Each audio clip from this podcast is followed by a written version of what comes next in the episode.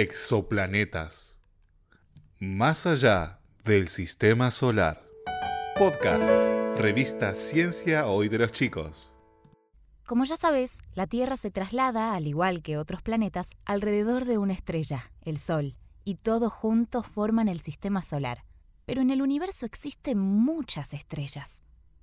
Hace algunos años los astrónomos comenzaron a encontrar nuevos planetas alrededor de otras estrellas que, por estar fuera del sistema solar, se conocen como exoplanetas. Hasta el momento se descubrieron más de 4.300 exoplanetas, pero, ah, atención, Recientemente un grupo de científicos encontró siete planetas que orbitan alrededor de una estrella llamada TRAPPIST-1, ubicada a 40 años luz de la Tierra. Tres de esos planetas son de particular importancia, ya que serían parecidos a la Tierra. Hablamos de años luz porque así es como se miden las distancias en el espacio.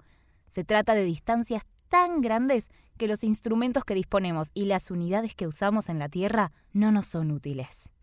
Por eso los astrónomos utilizan otras formas de medición. El año luz, que es la distancia que recorre la luz en un año, y es igual a 10 billones de kilómetros. 10 billones es un 10 con 12 ceros más. Como la luz del Sol tarda 8 minutos y 30 segundos en llegar a la Tierra, decimos que está a 8,5 minutos luz. ¿Por qué se usa la luz? Porque no se conoce nada que se mueva más rápido. Todavía falta mucho por saber de estos tres planetas conocidos como TRAPPIST-1d, TRAPPIST-1e, TRAPPIST-1f pero por su tamaño y temperatura son comparables con la Tierra. Por estas razones los científicos tienen particular interés en estudiarlos para encontrar otras coincidencias y, tal vez, en estos o en otros por descubrir, se encuentre algún tipo de vida extrasolar. Quizás te preguntes, ¿qué los hace tan especiales? En primer lugar, son planetas de tamaño parecido a la Tierra, apenas un poco más grandes dos de ellos y un poco más chico el tercero. ¿Por qué es importante? Porque si fueran mucho más grandes, sería más probable que sean planetas gigantes de gas, como Júpiter, y si fueran mucho más pequeños, serían planetas sin atmósfera, como Mercurio.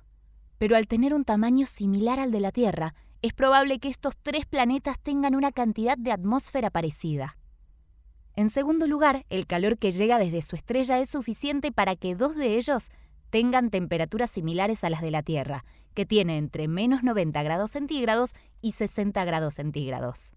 El más cercano a su estrella tendría temperaturas entre 11 y 127 grados centígrados, y el que le sigue en distancia tendría temperaturas entre menos 31 y 68 grados centígrados. El tercero más alejado tendría temperaturas muy frías, Hoy en día los astrónomos siguen buscando intensamente este tipo de planetas que se conocen como planetas habitables alrededor de otras estrellas. Como se mencionó antes, para que un planeta sea potencialmente habitable hay que fijarse en su tamaño y temperatura. De estos dos factores depende la presencia de agua líquida. Y sin agua no podría existir la vida como la conocemos. Sobre un texto de Mauro G. Españuolo Mauro es geólogo, investigador del Instituto IDEAN perteneciente a la UBA y CONICET. Estudia la geología de los planetas, en particular la del planeta Marte. Voces: Azul Birenbaum, locutora nacional y actriz de doblaje, y Jonathan Carretero, locutor nacional.